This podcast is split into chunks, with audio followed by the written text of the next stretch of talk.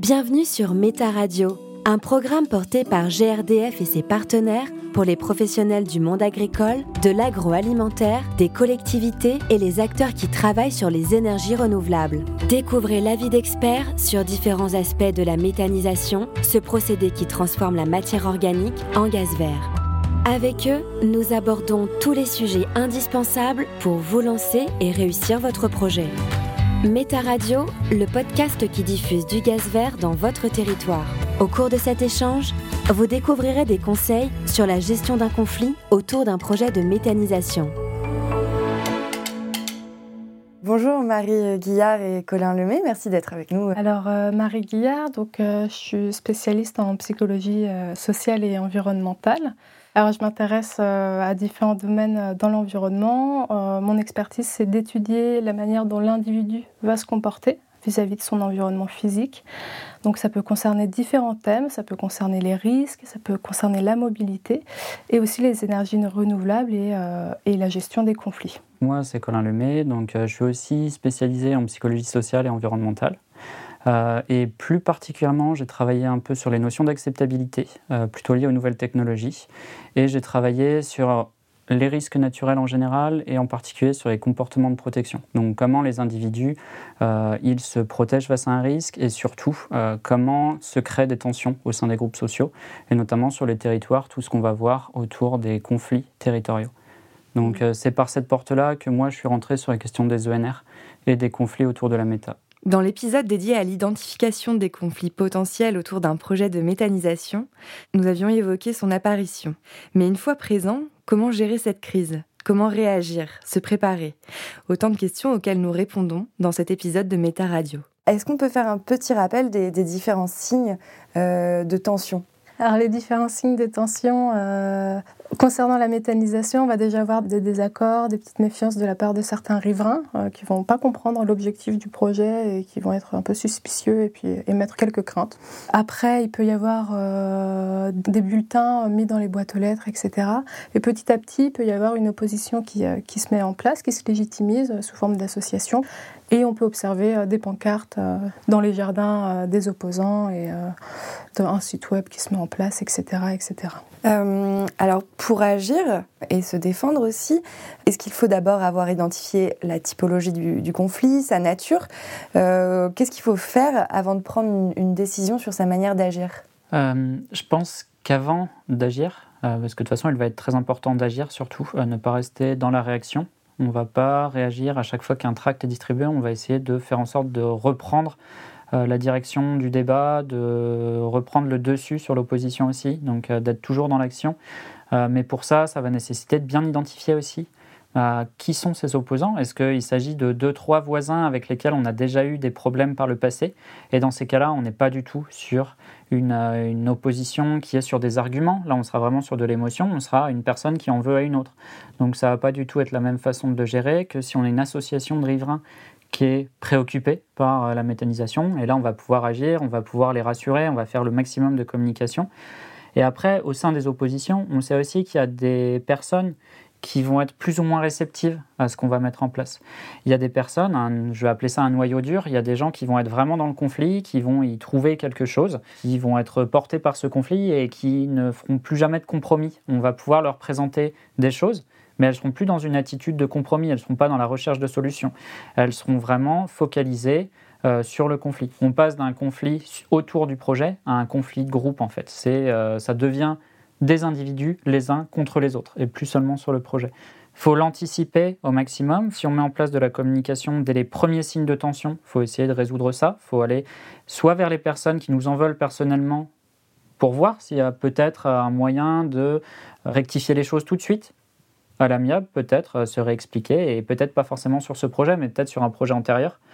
Euh, des choses qui ont été mal comprises, euh, des, malentendus, etc., qu'on peut essayer de faire disparaître. Quand il s'agit d'une association, là, ne pas hésiter à communiquer, pas vers l'association forcément, mais vers l'ensemble des habitants. Parce que cette opposition, parfois, c'est 15 personnes. Et à mesure que l'opposition va gagner en puissance, ces arguments vont être de mieux en mieux entendus parce qu'il euh, y a beaucoup plus de relais qui se mettent en place. Donc l'idée, c'est d'être dans l'action, de proposer de la communication tout de suite, dès les premiers signes de tension et envers tout le monde, Euh, on repère des thèmes, par exemple, euh, on sait que le patrimoine local, par exemple, va être perçu comme étant menacé. Donc on n'hésite pas à aller sur ces thématiques et à dire mais non, regardez, la commune n'est pas menacée, on continuera à vivre de la même façon, il n'y a aucun danger à ce niveau-là, il n'y aura aucun changement dans vos vies. Prendre cette thématique, la porter et puis expliquer ça à tout le monde pour éviter que l'opposition derrière, elle soit entendue sur ce thème aussi et qu'elle relaie de la désinformation. Pour compléter, euh, il faut aussi voir les actions de l'opposition comme euh, une source d'information pour le porteur de projet, parce qu'il va pouvoir euh, utiliser ces informations pour réajuster sa communication et peut-être expliquer son projet différemment. Donc, ok, c'est embêtant qu'il y ait des opposants, mais c'est aussi, ça permet d'avoir certaines informations qui vont être précieuses pour la suite.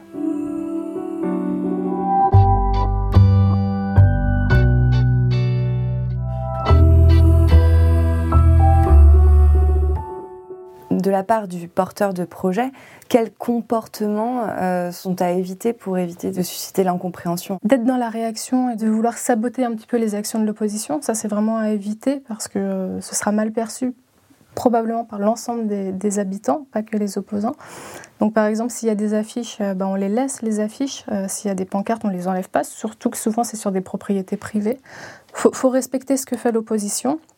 Il faut se montrer ouvert, euh, ouvert au dialogue, avoir une posture bienveillante le plus possible. Alors, des fois, on sait hein, qu'avec l'émotion, c'est pas évident. On peut se mettre en colère on peut vouloir éviter le dialogue.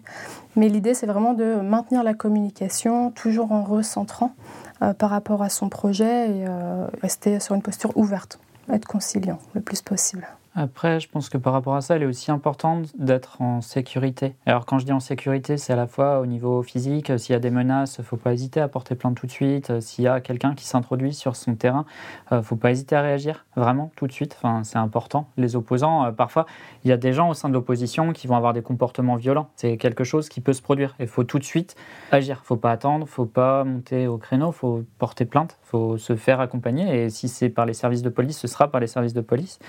Et et en plus de ça, quand je dis en sécurité, c'est aussi, il ne faut pas se mettre en difficulté. S'il y a des moments où on est fatigué, s'il y a des moments où on n'a pas envie d'affronter une réunion publique, c'est pas la peine de monter une réunion publique. Il faut faire la communication comme on le sent à des moments donnés. Il ne faut pas que ça envahisse non plus tous les champs de la vie. Donc si à un moment donné, euh, on veut aller rencontrer des voisins, faire en sorte que ce soit un moment qu'on a choisi et on va aller discuter avec eux à ce moment-là. Si quelqu'un vient nous voir alors qu'on a déjà prévu de travailler, qu'on fait une pause là, 5 minutes et qu'on n'est pas du tout disposé à parler du projet et que quelqu'un vient, euh, ne pas hésiter à dire, bon bah écoute, là je suis désolé, j'ai pas le temps, je viens de voir plus tard, euh, quelles sont les questions que tu peux avoir sur le projet et puis on en discute plus tard, à un autre moment.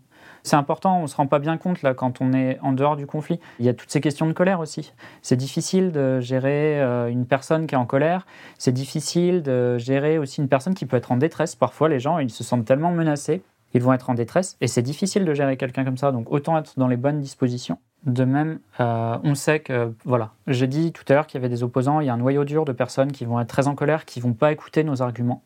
Euh, ces gens-là, faut pas hésiter à rompre tout de suite le dialogue. Quand quelqu'un est pas dans une attitude constructive, et pas là en quête de réponse, et ça on le remarque tout de suite, euh, quelqu'un va nous agresser, va nous dire des choses, il va pas écouter nos réponses. Ça c'est pas une attitude ouverte. Ça permet pas de dialoguer, ça va juste amplifier le conflit. on va juste se mettre en colère parce qu'on n'arrive pas à communiquer. Autant rompre tout de suite le dialogue et puis revenir plus tard. La colère, si elle est passagère, que la personne plus tard elle est ouverte au dialogue, pourquoi pas revenir vers elle et pourquoi pas réexpliquer certaines choses? Mais quand les gens sont vraiment dans une attitude agressive, ça sert à rien non plus de communiquer à ce moment-là. Faut communiquer face à des gens qui sont dans une attitude constructive. Même s'ils sont opposés, à ce moment-là, on va pouvoir réexpliquer notre projet, on va pouvoir les rassurer. S'ils ne sont pas bien disposés, on ne va pas chercher à s'entêter et à expliquer de force mmh. certaines choses. Méta Radio, le podcast d'aujourd'hui pour les énergies renouvelables de demain. On a commencé un peu à l'aborder. Quelles sont les différentes méthodes pour euh, traverser au mieux cette période de tension à titre personnel, mais aussi à titre collectif bah, À titre personnel et collectif, ça va être déjà le soutien. Toujours euh, identifier son soutien. Donc, à titre personnel, ça va être le soutien social, les amis, le réseau. Discuter de ce conflit, discuter, le dire, euh, communiquer dès qu'on sent qu'il y a une petite tension, dès qu'on sent qu'il y a quelque chose qui nous, qui nous inquiète et on a l'impression qu'il y a des réticences, il faut vraiment le communiquer le plus rapidement possible. Et vraiment, le réseau, il, peut être très large. Hein. Ça peut être l'associatif, ça peut être euh, vraiment les proches, les amis. Vraiment pas hésiter. Et au niveau collectif, euh, je dirais que ça va être tous les experts, toutes les institutions, euh, bureaux d'études qui nous ont accompagnés, la mairie aussi peut nous aider, les élus peuvent nous aider, on peut en discuter. Il ne faut pas hésiter non plus euh, tout ce qui est syndicat, la MSA, les collectifs d'agriculteurs aussi, qui peuvent, il peut y avoir des gens avec lesquels on peut partager notre expérience, ils peuvent nous faire des retours. Donc ça, ça peut être super riche. Il y a l'association Aliele qui peut aussi aider l'agriculteur à mieux comprendre ce qui se passe. Après, je pense qu'il faut surtout pas minimiser ce qu'on peut encaisser aussi lors d'un conflit, mhm. parce que ces conflits-là, ça va durer longtemps. Alors d'abord, on va être dans ce conflit dur, où il va y avoir des menaces, où il va y avoir vraiment des agressions. Ensuite, on va passer sur un temps plus long. On va passer au niveau judiciaire, il va y avoir des recours, parfois des plaintes, etc. Donc on va passer sur du temps long. Donc euh, l'opposition, elle va prendre différentes formes pendant tout ce temps-là.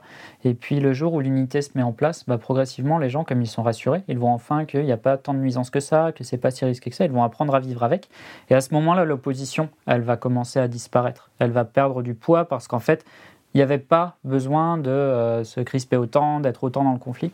Mais ça va durer des années, donc il faut vraiment bien identifier ses soutiens. Au niveau personnel, dès qu'il y a un souci de santé, il ne faut pas hésiter à se faire accompagner aussi. On peut encaisser sur 15 jours euh, après une réunion publique qui était particulièrement tendue.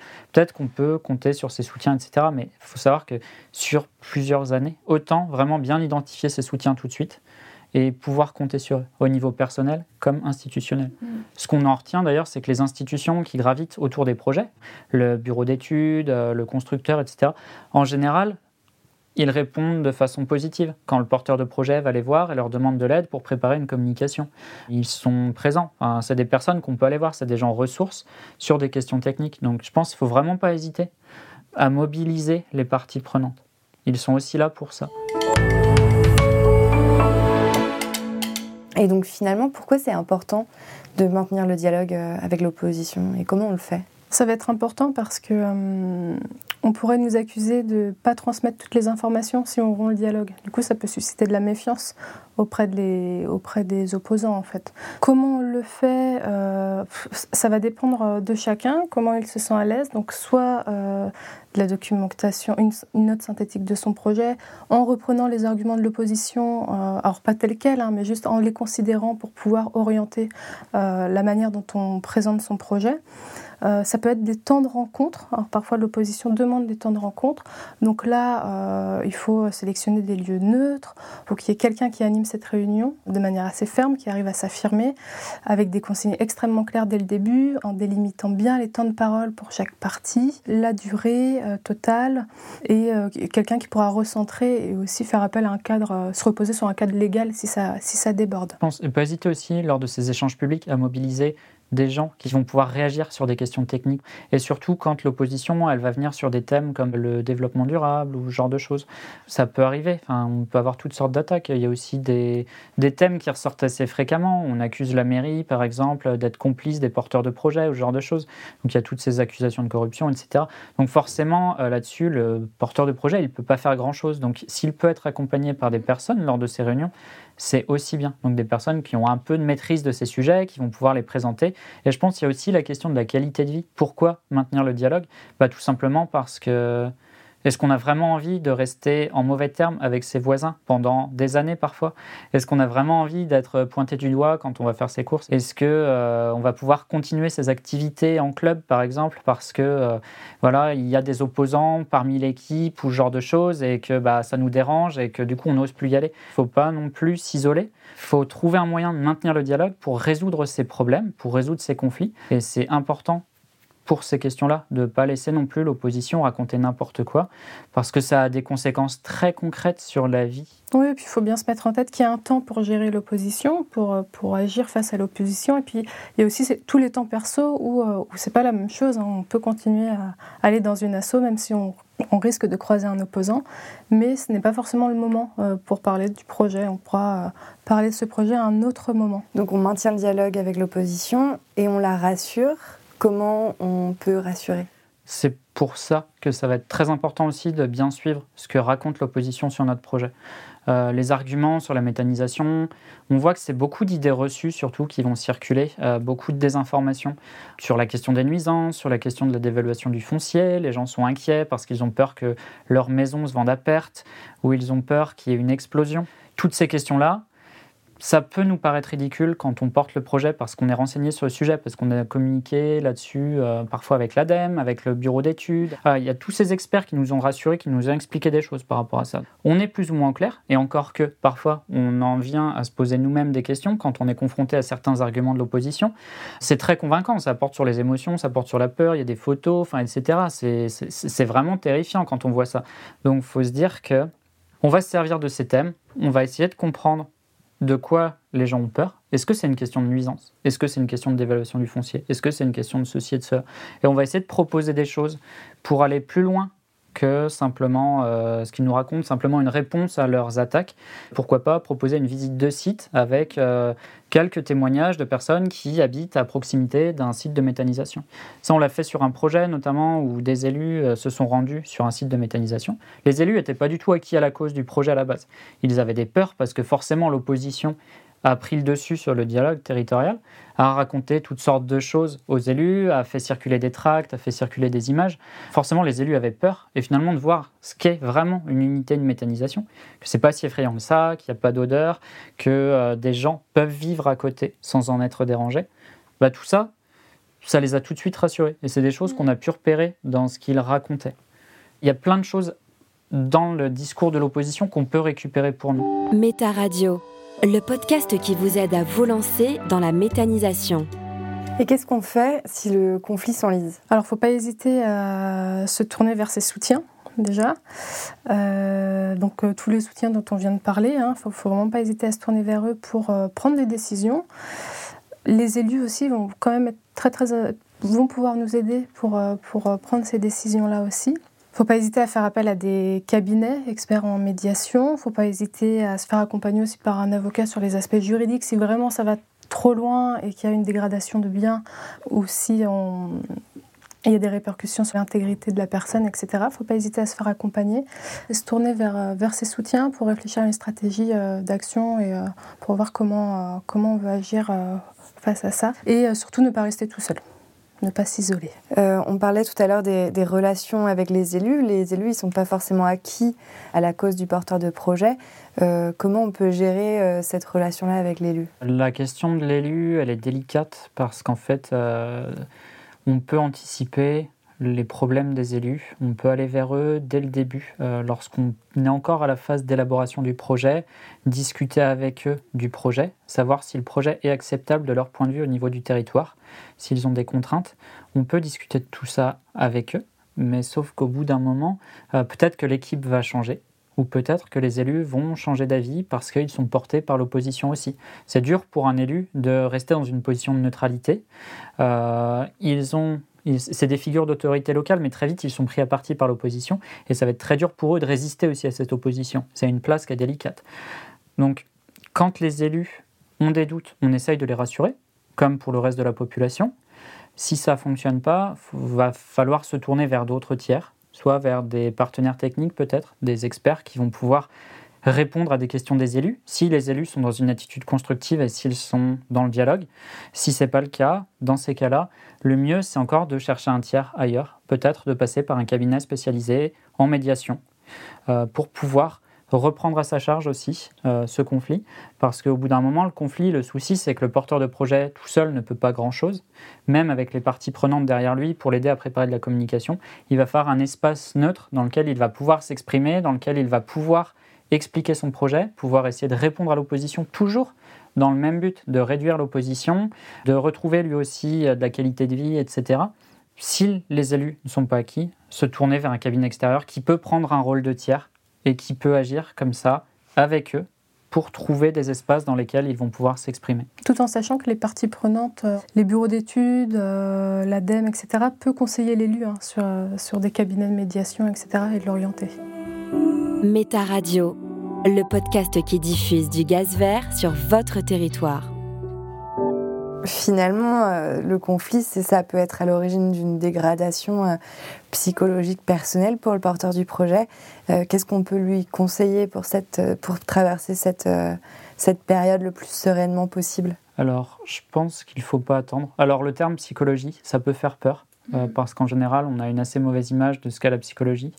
Euh, là, on ne parle pas d'être euh, malade, on parle de traverser une période difficile, celle du conflit. C'est très difficile à porter, ça va nous mettre en position de faiblesse avec des personnes qui vont être parfois malveillantes en face. Ça va durer longtemps. Il va y avoir des répercussions aussi parfois sur la vie personnelle. Parfois, les proches, ils sont aussi harcelés. Donc, dans ces cas-là, il ne faut pas hésiter tout de suite à prendre conseil auprès des professionnels de santé, que ce soit son médecin, que ce soit un psychologue. Si on se sent mal déjà, à un moment donné du projet, ça risque de se dégrader très rapidement. Donc, autant tout de suite prendre ça en compte et tout de suite essayer de chercher une solution à ce problème parce que bah, tout le reste découle de ça. Euh, la capacité de travailler, euh, elle est complètement dépendante de la santé physique et de la santé mentale. Euh, la capacité à porter le projet, à communiquer, à faire face à l'opposition, elle dépend aussi de tout ça.